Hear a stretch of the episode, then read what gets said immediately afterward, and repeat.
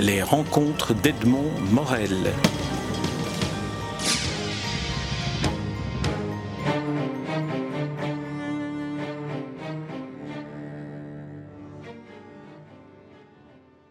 Michel Joaret, je suis très heureux de, vous rencontrer à une double occasion. La première, c'est, et nous pouvons le dire maintenant puisque le prix a été, donné, c'est que vous êtes le lauréat du prix littéraire du Parlement de la Fédération Wallonie-Bruxelles pour un roman, votre dernier roman en date de publication, euh, Madame Cléo, publié aux éditions MEO qu'anime euh, Gérard Adam. Alors, avant d'entrer dans, le livre et dans le prix, j'aimerais qu'on fasse un peu une sorte, euh, on essaie de faire votre, votre portrait.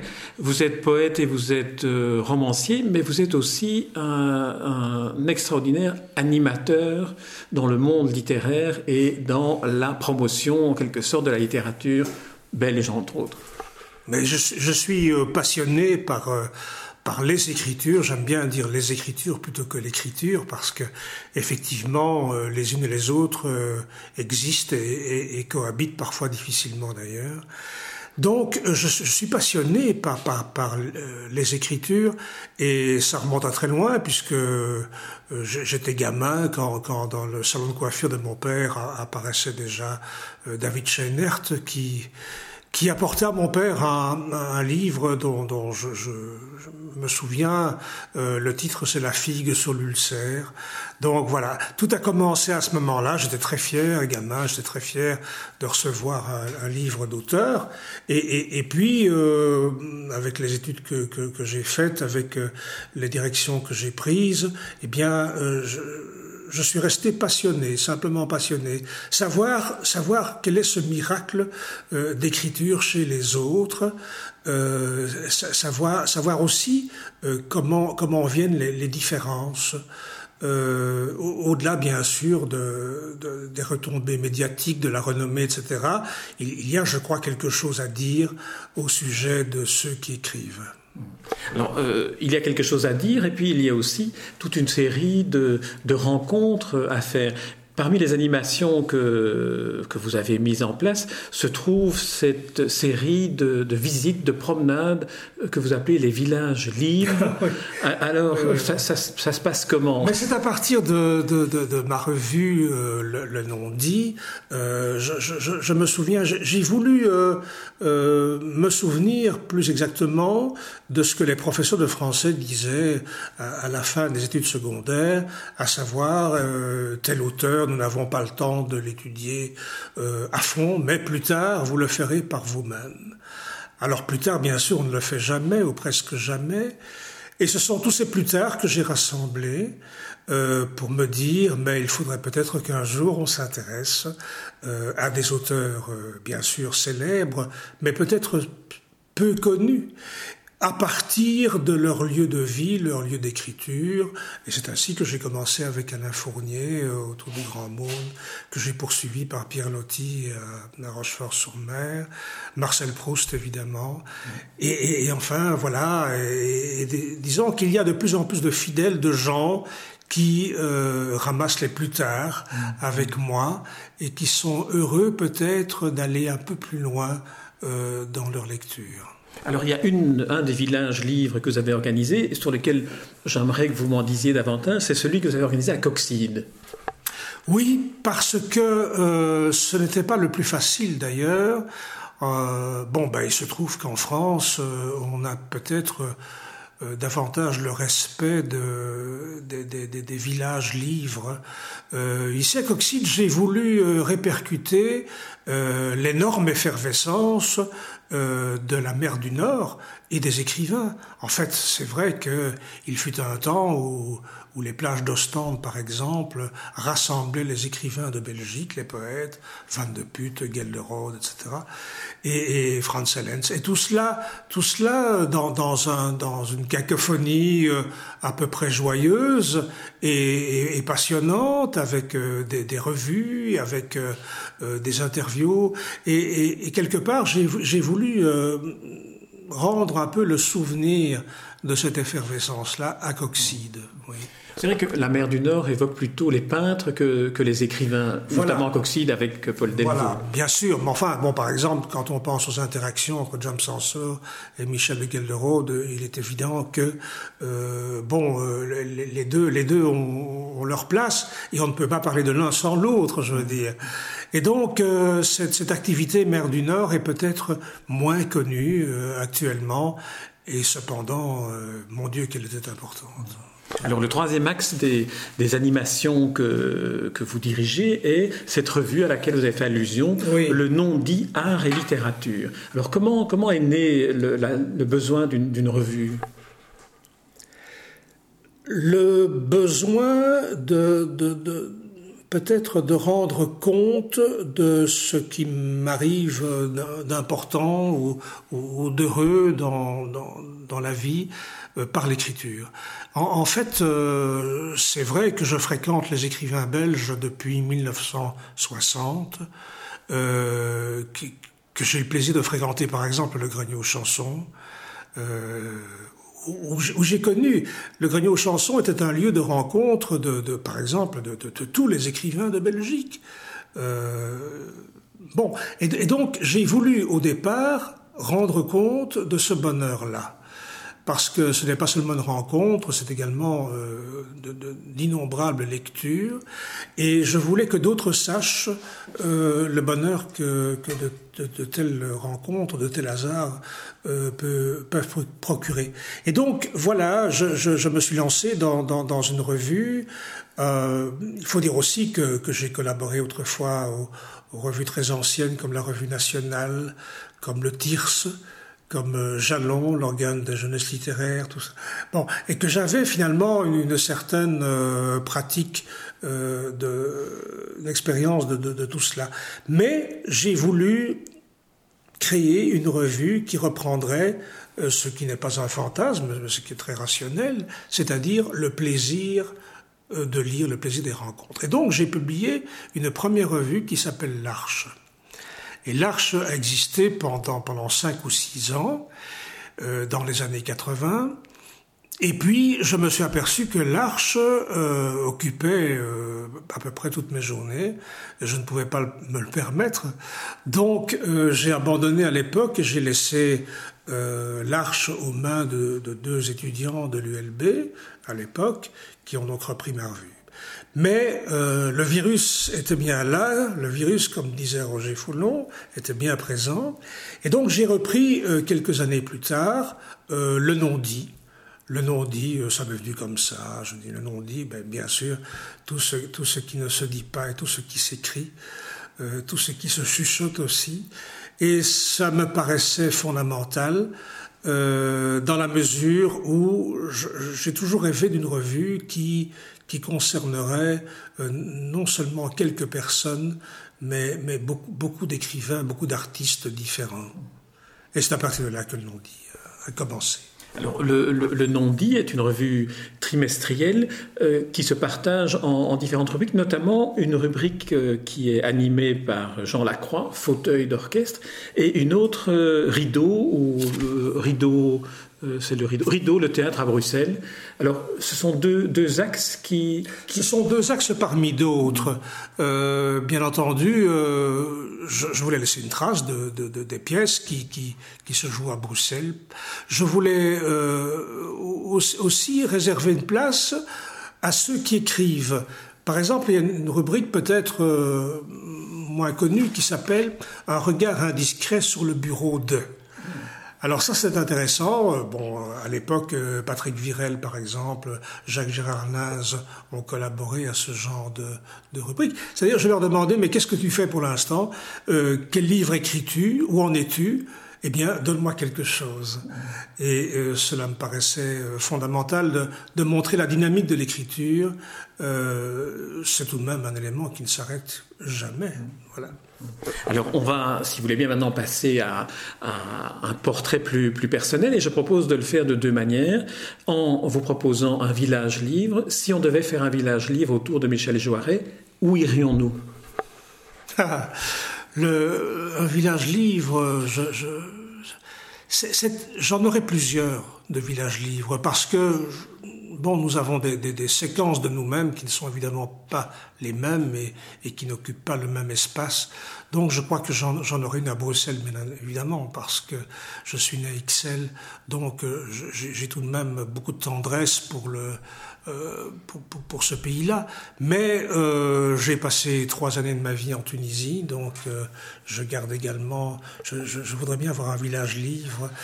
Et finalement, je, je, je voudrais bien avoir, euh, comme Pialotti en Turquie par exemple, un village euh, remarquable où, où il s'est caché euh, avec sa maîtresse pendant des mois. Et euh, voilà, donc je voudrais plusieurs villages livres. Je suis très gourmand à ce sujet-là. Et alors la deuxième question, si, si on devait euh, vous demander, comme vous l'avez demandé à Jacques Gérard Lins, euh, quel est le bureau de l'écrivain Michel Joirec, euh, qu'est-ce qu'on y trouve euh, comme, comme travaux en cours ou terminés? Différents travaux, ça, ça, ça, part dans tous les sens. Comme je suis pénétré par l'écriture depuis toujours, j'ai parfois le sentiment d'être une éponge euh, que l'on presse euh, parfois et, et, et, qui donne des fruits, pas, pas, pas toujours des, des, fruits exotiques ou merveilleux, mais enfin des fruits. Et alors, bon, quand on a pressé l'éponge, c'est à moi à faire le travail euh, de décantation nécessaire, de supprimer ce qui doit l'être et de poursuivre ce qui mérite de l'être aussi. Alors maintenant, entrons dans, le, dans votre actualité. C'est la publication de Madame Cléo euh, chez euh, l'éditeur Gérard Adam sous le, sous le label MEO. Alors le, rapport avec l'éditeur, parce que Gérard Adam est un, éditeur un peu euh, atypique, il publie des livres. Il est atypique parce qu'il est auteur lui-même, bien entendu, et j'aime beaucoup sa démarche d'éditeur parce que il, il s'est aperçu pendant des années que qu'il y avait des lacunes au niveau au niveau de, de l'édition. Euh, ce, ce n'est pas la faute des éditeurs, c'est pas la faute des libraires, mais c'est le système qui, qui, qui, est tel que, que bon euh, n'est pas connu qui devrait l'être. Et à partir de là, Gérard Adam a, a créé des éditions. Euh, et je, comme je le connais depuis de longues années, je lui dis tiens, Madame Cléo, je vais t'envoyer le, le, le, manuscrit, dis-moi ce que tu en penses, etc. Et c'est parti comme ça. Madame Cléo, le manuscrit, en fait, Madame Cléo est un livre que vous avez écrit il y a... Euh, J'avais 40 ans.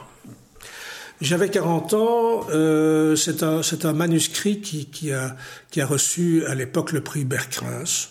Euh, J'avais rentré cela à la maison des écrivains, je me souviens, et, c'est un, livre euh, autobiographique qui, raconte euh, mon expérience tunisienne, mais je précise tout de suite que ça reste un roman malgré tout.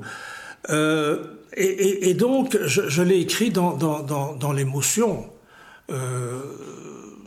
Vraiment, euh, c'est un livre, c'est un livre cher, c'est un livre qui me tient particulièrement à cœur. Et euh, bah, il se trouve, comme euh, tant d'autres projets qui avortent, surtout euh, chez nous en Belgique, que bon, le prix Berkrans euh, étant décerné, le manuscrit est resté là pendant des années. Et puis, euh, évidemment, en vieillissant, on rassemble un petit peu, on dit qu'est-ce qui est important, qu'est-ce qui ne l'est pas. J'ai la faiblesse de croire que, que dans, dans, ce, dans ce roman, euh, j'avais, comme disait Jean Munot, mis le meilleur de moi-même. Alors c'est un, c'est un roman dont on, on, va dire deux mots sur, euh, sur le, le, fil, le fil narratif pour ceux qui nous écoutent et qui n'ont oui. pas encore lu oui, le livre. Oui, euh, chassé par sa femme, le narrateur Pierre quitte le domicile conjugal Quelques mètres plus loin, il arrête sa voiture, il est abasourdi de ce qui lui arrive, il est dans une euh, hébétude, et là je reprends, je ne sais plus quel quatrième de couverture si c'est sur votre site, oui. dans son hébétude survient le souvenir d'une vieille amie de son père, qui est Madame Cléo, qui a marqué toute son enfance d'une empreinte ambiguë et a sans doute conditionné l'adulte qu'il est Alors, vous avez dit déjà d'emblée que c'était autobiographique, mais en insistant bien sur le fait que c'est un roman. En quoi l'écriture a-t-elle, d'une certaine manière, transcendé la partie autobiographique? Mais je, je, voulais, je voulais vraiment que, que... Enfin, disons que j'ai beaucoup de respect pour le lecteur. Et je crois qu'on ne peut pas se permettre d'écrire des journaux intimes à l'usage du lecteur. Donc il faut malgré tout fabriquer quelque chose qui, reprenne tout à la fois le meilleur de soi, mais également qui donne du plaisir au lecteur, le plaisir de lire. Et donc, euh, j'avais là une matière euh, euh, qui, qui, qui, était, je, je, trouve, intéressante, euh, notamment, notamment au niveau de l'initiation, par exemple. Je trouvais ça intéressant. Je trouvais euh, aussi que euh, le, le, passage en Tunisie, cet exotisme des années 60, pouvait avoir son intérêt, peut-être, pour, pour ceux qui, qui aujourd'hui découvrent un autre monde. Et, et, et, en rassemblant tout ça, je, je me suis dit que Madame Cléo méritait d'être remasterisé, comme on dit maintenant, et, et parce que l'écriture, évidemment, de, de, de, mes 40 ans ne, ne, correspond pas du tout à, à mon écriture d'aujourd'hui. Donc je voulais ne pas perdre ce que j'avais fait à 40 ans, ne pas renoncer, ne, ne euh, voilà. Et, et je, je, voulais faire quelque chose qui respecte euh, le sentiment, l'esprit euh, de ce roman, mais, mais, mais qui, qui soit, qui puisse être euh, à, la, à, la, portée de, enfin, ce que j'imagine à la portée des lecteurs d'aujourd'hui. Est-ce que je comprends bien que vous l'avez réécrit en partie, en grande partie? Oui, je, je, je l'ai réécrit. Euh, c'est un travail très difficile, c'est un travail euh, on a envie parfois d'abandonner parce qu'on se dit mais on est en train de trahir le premier euh, le, le, le, premier roman euh, ou bien non ces deux écritures ne vont pas ensemble bref c'est un, un, travail de fond et, lorsque j'ai fait ce travail de fond euh, bon, ben, il m'est arrivé une chose évidemment peu sympathique, c'est que j'ai tout perdu euh, par l'informatique. Je suis très très très médiocre dans, dans l'informatique, et donc j'ai perdu tout mon travail. Euh, J'étais d'une humeur de dog pendant 15 jours, et puis, et puis ma femme a, récupéré le, le, le, manuscrit initial et elle a tout tout encodé. Elle m'a dit maintenant retravaille, recommence. J'ai recommencé autrement encore que euh, je ne l'avais fait auparavant. Et à ce moment-là, euh, j'ai pris contact avec Gérard Adam et je lui ai dit voilà ce qui se passe, voilà ce que j'écris. Euh, et il m'a répondu il faut préserver cette émotion-là. Et euh, voilà, je te propose de travailler dans ce sens, dans le sens maintenant, le sens du roman comme il, est publié. Oui, et c'est vrai que euh, le roman est empreint d'une émotion, mais d'une émotion qui a été mûrie. C'est un peu comme si à la fois le protagoniste vivait au moment où il écrit, et en même temps avait le recul de, oui. de le transformer en écriture. C'était indispensable. C'était le recul indispensable. Euh, je me suis mis à la place du personnage en disant voilà, j'ai mûri, je suis aux trois quarts de ma vie, euh, la vie affective est un désastre. Pourquoi? Comment? Qu'est-ce qui est arrivé? Etc. Et puis, euh, il, il, me fallait aussi un, un, truc, un système qui me permette euh, de rassembler les souvenirs d'enfance. Et puis j'ai pensé euh, euh, aux années 60, j'ai pensé au théâtre euh, d'Ionesco, de Beckett, où l'on trouvait beaucoup de symboles euh, qui, qui, qui, représentent la destinée, une, symbolique très curieuse. Euh, et moi, moi j'aimais beaucoup ça. Et, et, et j'ai repris le symbole, mon symbole à moi était est une dame, parce qu'elle a vraiment, elle a, elle a vécu cette dame-là. Jamais elle n'aurait imaginé qu'elle se retrouverait là dans les pages d'un roman, mais cette dame, c'est donc Madame Cléo, qui a occupé une partie de, de, mon enfance, de ma jeunesse. Et dans le roman, je, je lui ai donné un rôle particulier, c'est de, de, de rassembler comme une ruche toutes les abeilles de mon enfance. Oui, et Madame Cléo est un personnage qui, à la fois, vous le dites, est un personnage qui a existé, mais qui devient une sorte d'écho pour le narrateur, un écho parfois complètement imaginaire, puisque le, le, le narrateur oui. lui propose parfois des événements qu'elle n'a pas pu connaître. Voilà, voilà. Euh, en, en, fait, euh, c'est elle qui donne une certaine cohérence aux différentes séquences de soi qui sont évidemment très différentes. On ne, je crois que c'est difficile de comparer les, époques d'une même vie. Et donc, cette Madame Cléo euh, vit, survit, euh, et, et, même se fait invectiver parce que il y a des moments où c'est gênant ce qu'elle rapporte comme souvenir. Elle est une mémoire parfois peu agréable euh, du personnage, et, et parfois euh, elle est consolatrice également. Donc, elle joue différents rôles. Et elle, elle permet en tout cas de rendre cohérent le discontinu de toute une vie. Est-ce qu'on pourrait dire, et je vous le propose pour que vous le commentiez, que Madame Cléo est en quelque sorte une métaphore de l'écriture ou de la littérature? Oui, elle est, elle est une, une métaphore euh, de l'écriture et, en même temps aussi de la, de la destinée d'une écriture. Euh, J'aime bien quand un écrivain me dit j'écris parce que je ne peux pas faire autrement. Ou bien comme Jacques Riquillon qui disait je ne peux que écrire de tous côtés. J'aime, parce qu'il n'y a pas moyen de faire autrement. Et donc, euh, c'est vrai que l'écriture et euh, l'écrivain, eh bien, ce sont les, mêmes personnages. Ce sont les mêmes personnes. Ce sont des personnes à part entière et ce sont des personnages à part entière. Et, et, et donc, je, je, crois que la fidélité à, à, à, cette écriture et à cette sensibilité, sans doute que Madame Cléo porte en, en elle. Euh, ce destin-là. Madame Cléo est aussi un personnage qui est un personnage d'initiatrice, vous l'avez évoqué pour l'enfance, mais j'ai eu le sentiment qu'elle pouvait être, en plus d'être l'initiatrice du protagoniste de l'histoire, être aussi l'initiatrice du lecteur, finalement, celle qui donne au lecteur le fil d'Ariane. C'est ce qui m'est apparu au, fil des ans. Je, je, n'arrête pas de penser au lecteur parce que je, je, je, pense, je pense que euh, ce, ce n'est pas, pas l'auteur qui, qui, qui, qui, doit être le plus important, mais que c'est le livre. Euh, J'ai toujours dit à mes élèves que, que, bon, quand on leur demande que, que, que pensait Baudelaire dans ce poème, personne ne répond. En fait, euh, ce n'est pas Baudelaire et moi, c'est toujours moi et Baudelaire. D'abord le lecteur, je veux dire, voyez. Et, et je, je, suis convaincu de ça. Je, je, crois que le lecteur est un être profondément narcissique. Il a besoin d'un miroir pour se retrouver quelque part à des moments précis de sa vie. Et si le livre peut lui donner, lui tendre un miroir, alors c'est un bon livre. Sinon, je crois que c'est loupé. Alors on a parlé euh, de l'histoire, on a parlé de, de, de, la forme romanesque.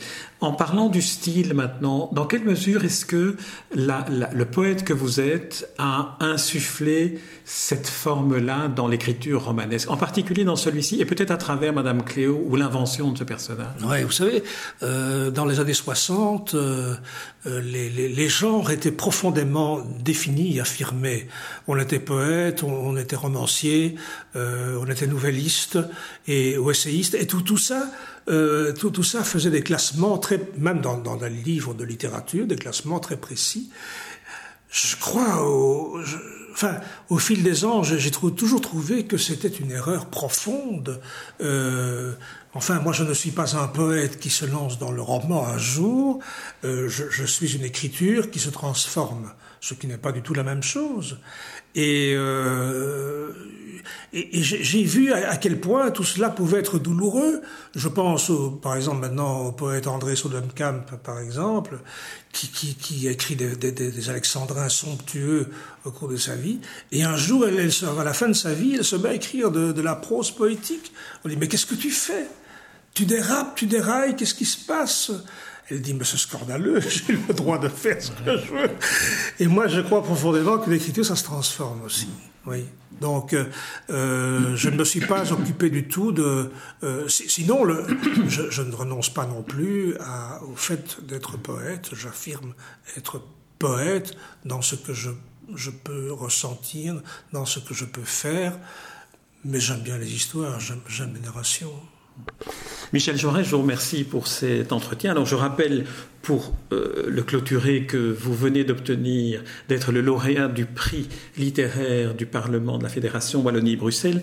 Et euh, comme tout bon journaliste, j'ai des vents favorables qui déposent sur ma table des, des commentaires et des textes. Alors je vais vous lire l'avis d'un des membres euh, du jury que je connais très bien Et je vous le lis tel quel pour que vous puissiez me dire si, si cet avis correspond un peu à ce que le livre peut représenter un des livres forts de cette sélection de candidats au prix littéraire. Quelle heureuse initiative a eu Gérard Adam de publier ce texte écrit lorsque l'auteur a une quarantaine d'années. À partir d'une rupture conjugale, le narrateur revient sur les images, les sensations, les souvenirs et les actes, y compris le meurtre d'un rival, qui ont jalonné sa vie. L'écriture est celle d'un poète et d'un récitant, la phrase s'emporte d'un élan jamais semblable, le rêve et la réalité jouent à cache-cache dans les souvenirs du narrateur. Invente-t-il ce qu'il nous raconte? Sommes-nous entrés dans un rêve mis en abîme? C'est là la force irremplaçable de la littérature. Tout est vrai, tout est faux en même temps. Michel Joret, ça vous convient? Oh, On a envie de dire merci au lecteur, évidemment. Merci au lecteur. Et ça, ça, me conforte dans l'idée que euh, si euh, le livre arrive à, à, provoquer une émotion chez le lecteur, qui retrouve une séquence de lui-même, tant mieux, c'est le but, c'est le partage. Michel Joret, je vous remercie. Je rappelle le titre Madame Cléo de votre dernier roman, paru aux éditions NEO. Les rencontres d'Edmond Morel.